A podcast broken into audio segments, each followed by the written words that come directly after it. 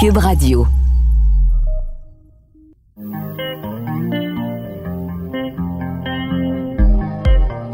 Pour vous accompagner pendant votre confinement, voici deux filles en quarantaine.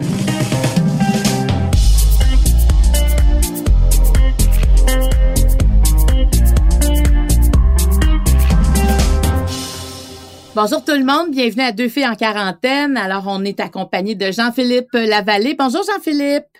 Salut Marie-Claude. Toujours en forme? Yes. Est-ce que tu portes le masque? Hey, pas encore, mais ma mère, elle m'en a donné un, par exemple. Fait que là, j'en ai un stand-by. Comme je vais aller faire l'épicerie aujourd'hui, là, je vais le mettre. OK, parce que là, si on a compris quelque chose dans notre semaine, parce que c'était un peu, euh, on porte le masque, on porte pas le masque, quand on quand on, on, lisait tout ce qu'ils ont dit, on sait plus. Mais là, je pense que ça devient clair. C'est juste que tant mieux si on en trouve, mais si on en a, faut le porter. Moi, ça fait longtemps que je le porte. C'est pas toujours agréable, surtout quand on a des lunettes. Ça fait des buées. ça fait un peu de buée dans la lunette, mais euh, par rapport à ça, ma mère m'a dit qu'il fallait nettoyer nos lunettes avec euh, de la crème à raser. Hein? Je l'ai pas essayé, mais c'est peut-être un truc euh, à essayer à la maison. OK, je sais ça. Comment s'appelle ta mère, Jean-Philippe? Martine, puis elle nous écoute souvent. en fait, elle nous écoute tout le temps. Alors, Martine, on essaye ton truc. Écoute, si ça marche, là, on va, moi, je vais le mettre sur mes réseaux sociaux parce que il y a bien des gens, là, c'est un petit peu difficile vivre comme ça. Et on a eu une très belle semaine. Moi, je trouve qu'on a commencé ça euh, en, je dirais en force, mais en même temps, en, en sensibilité. Euh, on a parlé à l'entrepreneur et, il est aussi dragon dans l'émission euh, Les Dragons, euh, Nicolas Duvernois. Quel homme sensible. As-tu trouvé ça aussi? Ben vraiment, il y a comme plusieurs couches ce gars-là, parce qu'on dirait que on a l'image froide d'un entrepreneur puis d'un dirigeant de compagnie, mais lui c'est complètement l'opposé de ça. Là, il parle avec émotion. Il est, c'est comme un livre ouvert aussi. C'est rare qu'on voit des entrepreneurs qui savent aussi bien raconter euh, leur vécu. Fait que non, c'est vraiment, c'était une super belle rencontre. Puis il est passé parce que bon, euh, c'est lui euh, qui est le concepteur, c'est lui en fait qui produit la, la, la vodka pure et aussi les euh, Romeo. puis tu sais, sur chaque bouteille, il y, a des, des, des œuvres d'artistes québécois comme dans la bouteille. C'est vraiment très beau ce qu'il fait. Et en quatre jours, il a su ajouter à son entreprise un, volet où il fait euh, du désinfectant pour les mains, un genre de purelle et qui a dépanné euh, plusieurs hôpitaux. En tout cas, c'est incroyable ce qu'il fait là. Vraiment, totalement. Ça, c'est, je, trouve que sa capacité de, d'aller aussi vite, c'est remarquable. Mais dans tout ce qu'il a dit, qu'est-ce qui t'a, qui t'a plus marqué encore? Évidemment, quand il parle du moment où il a travaillé à Sainte-Justine, au début de la vingtaine, il faisait le ménage, vraiment, littéralement. Puis euh, c'est tout le temps touchant de l'entendre parce que on a vu que ça a eu un impact aussi sur l'humain qu'il est devenu, sur l'entrepreneur qu'il est, d'avoir côtoyé les familles d'enfants malades, d'avoir travaillé dans un hôpital. Tu sais, c'est pas juste euh, faire le ménage comme dans n'importe quel bâtiment, évidemment, parce que tu côtoies des histoires qui sont, qui sont parfois belles, qui sont parfois tristes aussi. Non, oui, c'était, euh, c'était très, très touchant. Alors, écoute, euh, on écoute ça. Ça commence maintenant.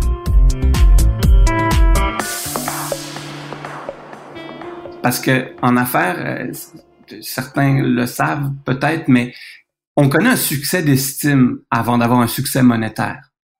Et donc, moi, dans mes premières années, d'ailleurs, la journée même où on a été nommé Pure Vodka en décembre 2009, le soir, je suis allé laver les planchers, ramasser les poubelles, puis ramasser, désolé le terme, le vomi du monde à l'urgence. Là. J'avais le titre de meilleur vodka au monde. J'étais sur le front page des journaux. Puis le monde, il me regardait comme, c'est pas le gars de la vodka, mais qu'est-ce qu'il fait comme désinfecter un lit? Fait que ça, ça a été tough.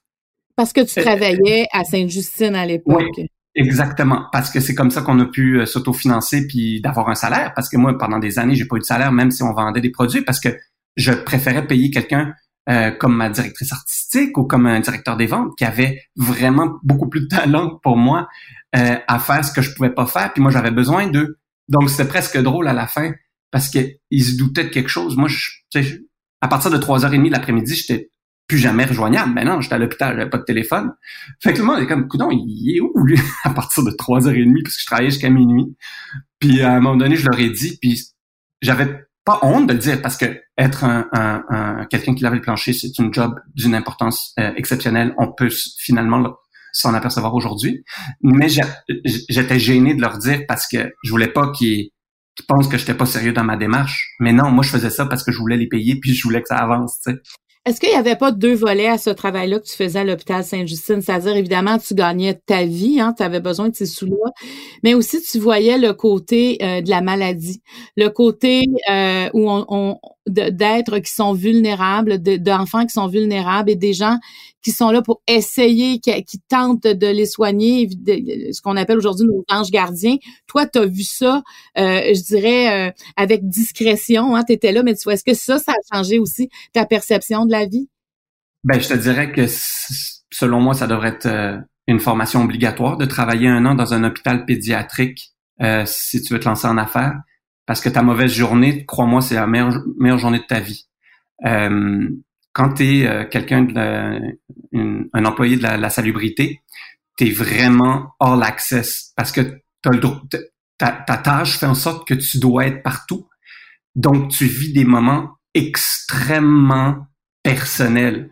Euh, j'ai vu, je sais pas moi, 25 accouchements de, de madame que je connais pas, tu sais, parce que bon ben là, tout d'un coup, euh, quelqu'un chape quelque chose ou, c'est c'est un peu raide là mais il y a du sang par terre puis tu sais euh, bon ben il faut le ramasser il faut il faut, faut nettoyer. J'ai vu euh, j'ai travaillé euh, aux soins intensifs. J'ai déjà vu des parents bercer leur enfant qui venait de de passer de décéder là. Mmh.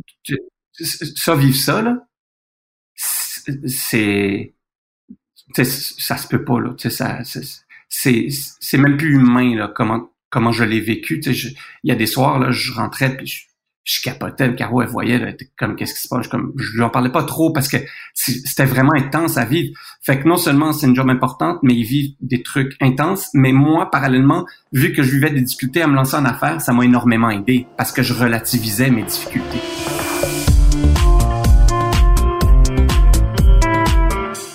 Jean-Philippe, euh, il y a un autre moment euh, qui, en tout cas, qui moi m'a marqué beaucoup, puis on en a parlé après, puis je pense que toi aussi, ça t'a marqué, évidemment, c'est la discussion avec Chantal Lacroix. Chantal, c'est une fille euh, qui réfléchit beaucoup, c'est une fille très, très humaine, très généreuse. les Québécois l'aiment beaucoup. C'est vraiment une figure, je dirais, emblématique du Québec en lien avec la générosité, le don de soi. Alors, elle nous a dit beaucoup de choses parce qu'il y a un documentaire là, qui a commencé cette semaine euh, à Canal Vie qui parle entre autres de, l'urgence qu'elle a sentie. Euh, toi, euh, qu'est-ce que tu en as retenu de cette discussion-là? Ben, le moment où elle parle de son shooting photo où elle a posé nue, c'est sûr que ça surprend, tu sais. Puis c'est le fun qu'elle t'explique les raisons pourquoi elle a décidé d'accepter ça. C'est son équipe qui a proposé de poser nue pour le documentaire dans, lequel elle, travaille, en fait, le documentaire qu'elle produit actuellement. Et, euh, et c'est vraiment intéressant de voir son point de vue à, ce sujet-là. Puis, même toi, tu m'as dit que son intervention avait fait beaucoup réagir sur tes réseaux sociaux. Il y a plusieurs personnes aussi qui t'ont écrit par rapport à son passage. Eh ben oui, moi j'en revenais pas de tous les commentaires. Puis même, euh, je dirais, euh, moi aussi cette discussion-là m'a fait du bien avec elle. Alors moi, je, je vous dis, même si vous l'avez écoutée, c'est bon de la réécouter parce qu'elle a tellement dit de choses que des fois, il y a des choses qu'on n'a pas retenues. Alors, euh, voici euh, ce qu'on a retenu d'elle.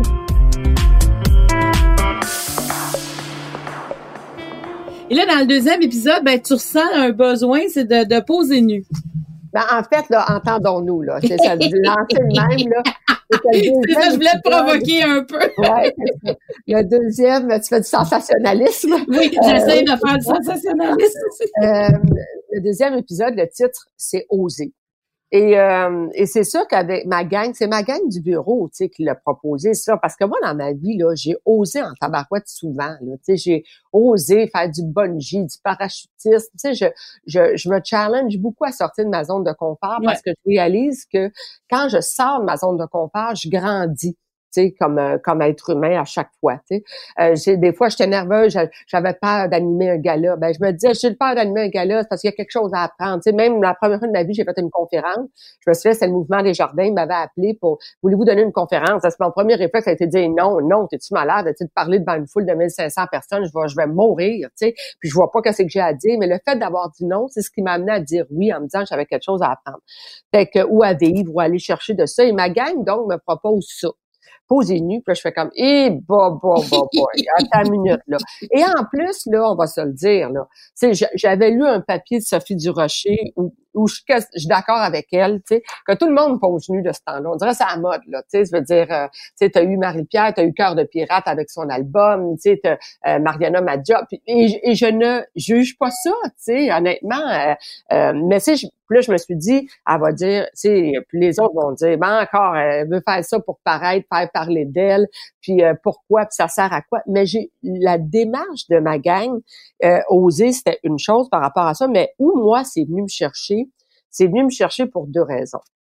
La première, c'est que, tu sais, veux, veux pas, moi, là, ça fait 20 ans que j'étais avec Denis, mon conjoint, puis quand j'ai commencé avec Denis, j'avais pas de vitiligo. J'avais pas de taches sur mon corps. Mm-hmm. euh, puis au fil des années, ben le vitiligo s'est propagé. Puis, euh, puis c'est lui a eu le temps, Denis, de tomber en amour avec la femme que j'étais, l'être humain que j'étais. Mais si aujourd'hui tu te retrouves célibataire, là, Là, je, je veux dire, je, regarde mon corps, j'ai des taches mais partout. Là. Donc, il y a, puis ça, ça m'appartient. En, le regard que je pose sur moi m'appartient. T'as quelqu'un mm-hmm. d'autre qui va me regarder et qui va dire, ah, se plaint de quoi, elle est super belle. Le regard qu'on pose sur soi nous appartient. Moi, j'ai un autre regard sur moi où est-ce que faut que j'assume le corps que j'ai aujourd'hui, où je suis rendue. Et euh, je me fais souvent, souvent euh, aborder où des gens m'écrivent, des beaucoup d'adolescents par rapport au vitiligo, comment ils sont victimes d'intimidation, etc.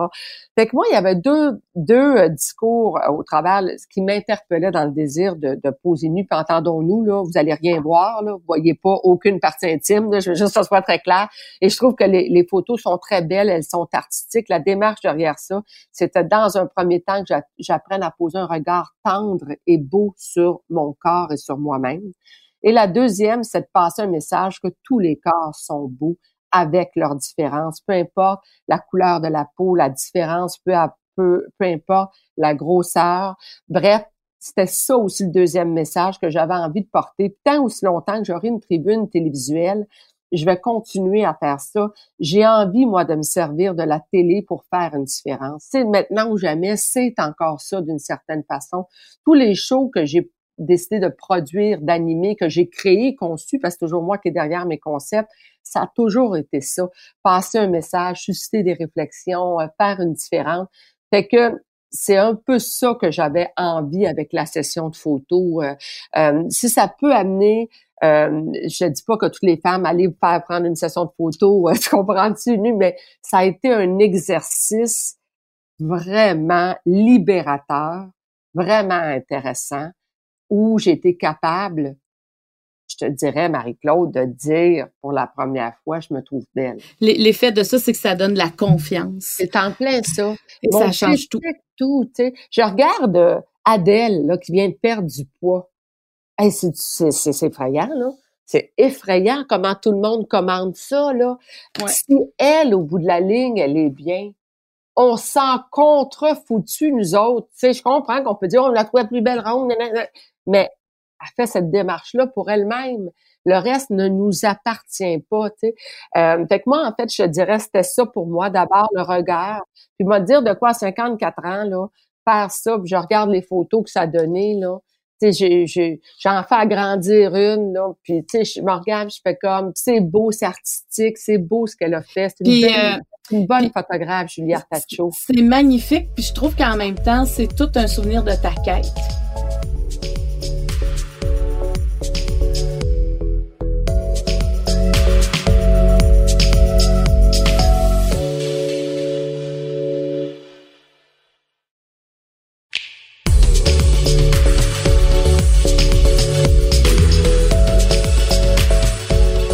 On a reçu aussi, tu sais, on est très varié hein, dans notre balado euh, de filles en quarantaine. On a reçu le ministre de la Famille, euh, Mathieu Lacombe, parce qu'on avait envie de comprendre. Hein, on a senti qu'il y a des choses qui ont changé. Les, gens de, de, de 60 ans, en fait, euh, on pouvait pas demander à notre famille de venir regarder nos enfants.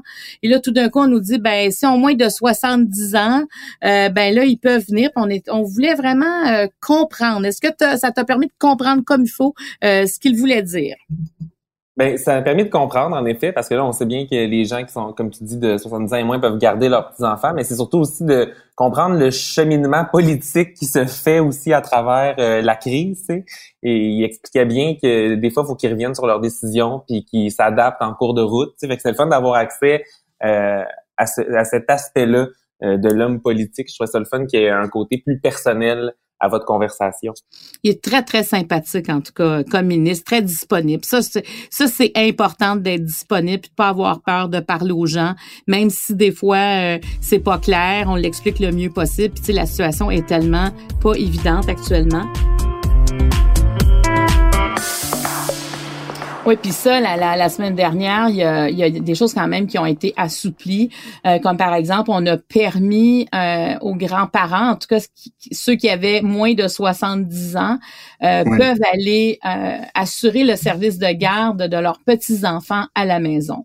Ça, c'est sûr que ça a fait parler beaucoup parce que on allait presque, tu sais, on, honnêtement, comme citoyenne, on est comme programmé. Quand on écoute le point de presse, il y a des consignes, on dirait que ça devient la norme à chaque jour et tout à coup, on, et, ça pour vous, c'était une bonne décision? Oui, c'était une bonne décision, mais je suis, euh, je suis tellement conscient, vous savez, là, de l'apparence, là, tu sais, de quoi ça a l'air. Euh, là, évidemment, là, on s'est dit bon, euh, on va avoir l'air de manquer de cohérence, mais je dis on va avoir l'air parce que euh, sur le fond des choses, c'est une bonne décision.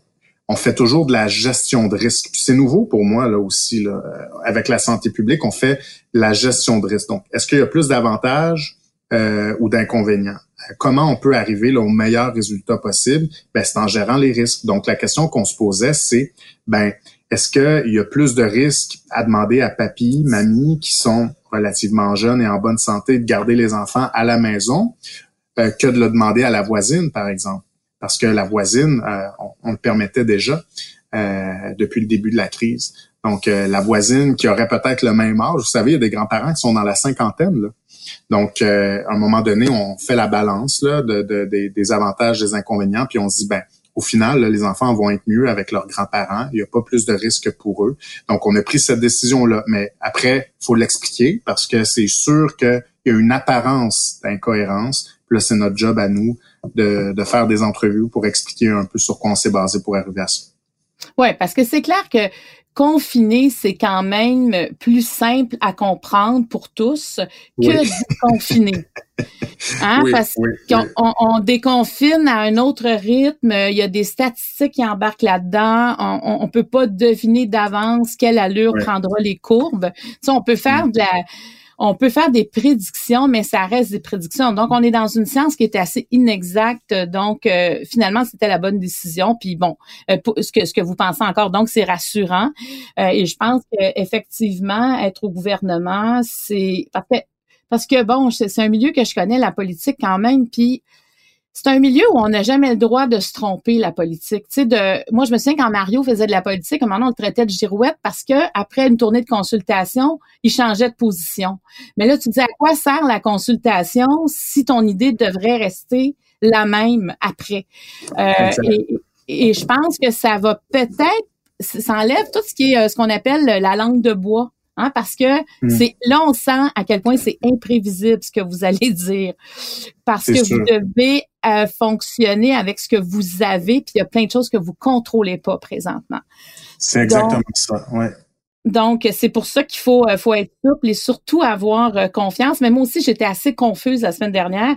Et mais j'ai compris parce que quand même, vous insistiez aussi, vous et Horacio Arruda de la, la santé publique, pour dire qu'il fallait que la personne soit en santé.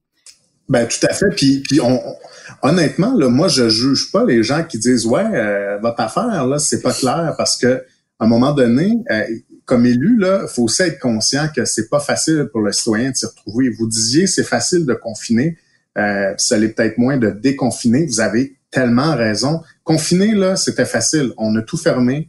Euh, c'était une décision qui était dure à prendre, mais après, l'opérationnalisation, tout ça, c'est assez simple. On dit euh, à tout le monde, comme M. Legault l'a dit, ah ouais à maison, puis après, ben, c'est pas mal réglé. Pour les enfants, pour les parents, c'est facile à comprendre. Mais là, après, le déconfinement, là, vous avez raison, ma propre famille là, me, me, posait des questions en me disant, ouais, ça, est-ce qu'on a le droit? Mais, mais, mais là, est-ce que j'ai bien compris? Parce que c'est sûr que on, on, peut pas euh, arriver avec toutes les réponses. Puis là, il y a toujours des, des cas d'espèce, il y a toujours des cas d'exception.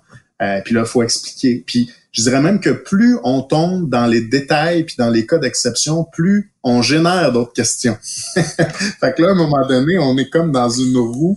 Euh, puis, il faut il faut clarifier, mais c'est correct. On, on est là pour ça. Puis il faut être conscient que les citoyens, c'est pas facile pour eux. Là. Nous, on est dedans. Là. On est dedans, on comprend nos décisions, mais il faut les euh, bien les expliquer. Ça, c'est important.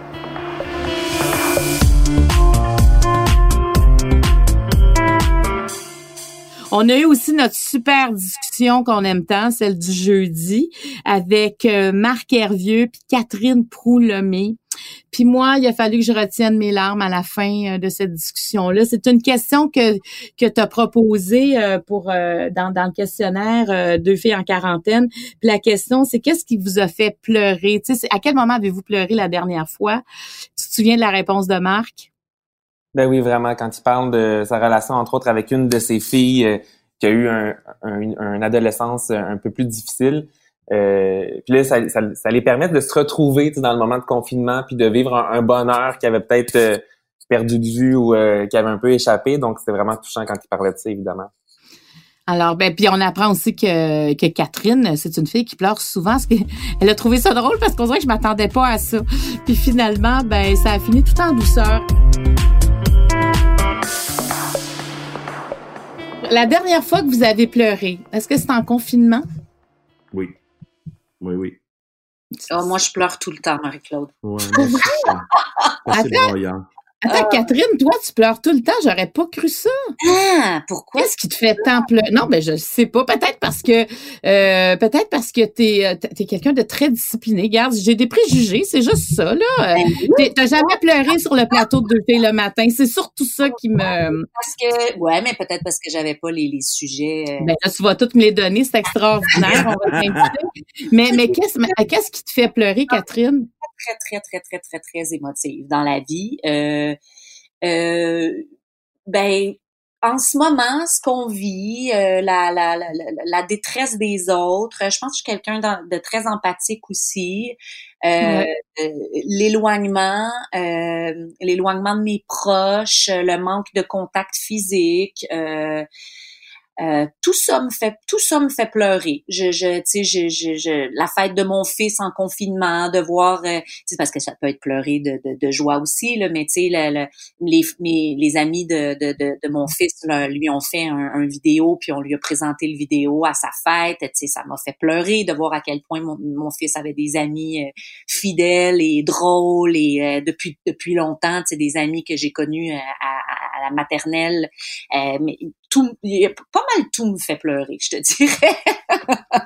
Mais est-ce que tu pleures plus qu'avant en euh, confinement?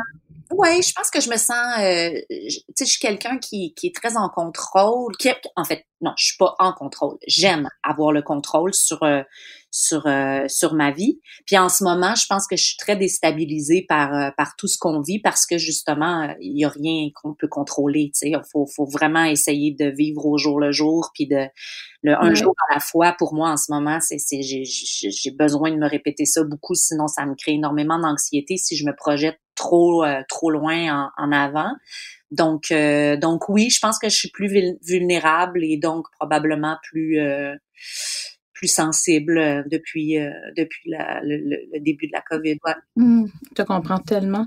Marc, tu pleures souvent depuis le confinement? Oui, moi je, moi je pleure souvent, mais et plus je vieillis, plus je pleure. Et puis il y a, y a, y a tellement d'affaires de, dans des spectres complètement différents qui me font pleurer. mais je, tu sais, je, c'est ça, je deviens admiratif beaucoup de, de, de ce qui m'entoure. Puis euh, mes filles, tu sais, euh, toi tu le sais, Marie-Claude, euh, tu sais, j'ai une de mes filles qui a eu un début d'adolescence extrêmement difficile. Puis présentement, de nous voir les cinq en, confinement, en, dans le bonheur, tu sais, puis de, par exemple, dimanche matin passé, quand on préparait le déjeuner pour la fête des mères, ben, de, il y a de la musique et puis de, de me mettre à danser avec avec cette, fille là puis mes autres filles qui, qui se joignent à nous mais nous deux qui, qui qui part ça, tu sais. Ça, là, écoute, euh, moi, je, je, peux impossible pour moi de, de, de résister à ça, tu sais. Je, je me cache pas du tout à mes filles, là. Je, je niaise tout le temps en disant, ça pleure aussi un homme, là, mais, euh, mais euh, je, je, oui, oui, je suis très, très émotif moi, le, le, soir où j'ai pleuré, c'est quand il y a eu le, spectacle One euh, One Word Together. Mm-hmm. C'était le, le, premier de la série euh, des spectacles où on, on, essaie de se réunir ensemble. Puis c'est de voir tous ces gens-là, peu importe, tu sais que ce soit des big stars là ou pas, on vivait toute la même affaire. J'avais tellement l'impression qu'on faisait pitié. Tu qu'on qu'on soit tout isolé à cause de quelque chose qui est invisible, mais qui fait tant de dommages. Là. Euh, moi, ça, ça a été euh, quasiment une prise de conscience de dire, OK, c'est ça va être ça va être tough là, se sortir de ça. On est, va falloir. Puis c'est là que pour moi la solidarité, je me disais, faut, c'est juste ensemble, c'est la solidarité. J'ai ce mot-là, je le répète, ma famille est plus capable de m'entendre. C'est ensemble qu'on va s'en sortir. C'est pour ça qu'on met le masque. C'est pour protéger les autres. Ils le disent. c'est vraiment. Mais euh, moi aussi, je, oui, Catherine, je pleure, mais je pleure pour n'importe quoi en vieillissant. Pour vrai, là, je peux voir quelque chose que personne, euh, tout le monde va pleurer, ça me fera pas pleurer, puis je vais avoir une autre affaire et ça vient me chercher. Puis moi, je trouve que moi aussi, c'est les petits moments qu'on, les moments qu'on vit ensemble, parce que bon, tout le monde est toujours là. Des fois, je me pince, puis je me dis, profites-en parce que ça, ça reviendra plus là. Tu sais, moi, ils ont 17 ans, 20 ans, 23 ans, ils vont aller à un moment donné en appartement, tout ça. Alors, c'est toute l'entité thèse de ce qu'on est en train de vivre.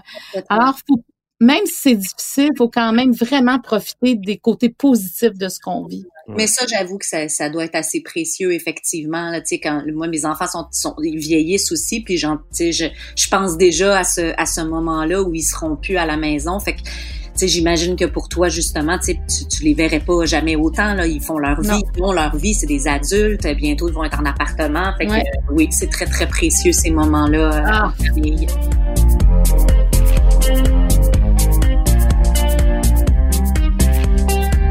Alors, une très belle semaine. Euh, puis, euh, ben alors, Hein, généreux. C'était sous le signe de la générosité cette semaine. ben oui, puis là, on s'en va en long week-end. Yes, c'est vrai. On, on donc, on se lundi.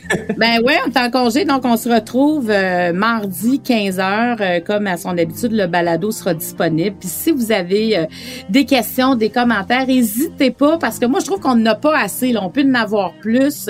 Vous pouvez nous écrire à studio à commercialcube.radio ou encore en message privé sur ma page fan Facebook au nom de Marie-Claude Barrette. Eh ben bon week-end, Jean-Philippe. Merci, bon week-end à toi. Bye bye, bon week-end tout le monde.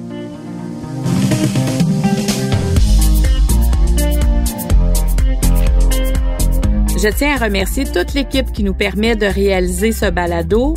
Producteur au contenu Jean-Philippe Lavallée, à l'animation moi-même Marie-Claude Barrette, l'équipe de Cube Radio, au montage Anne-Sophie Carpentier et le chef réalisateur Bastien Gagnon La France.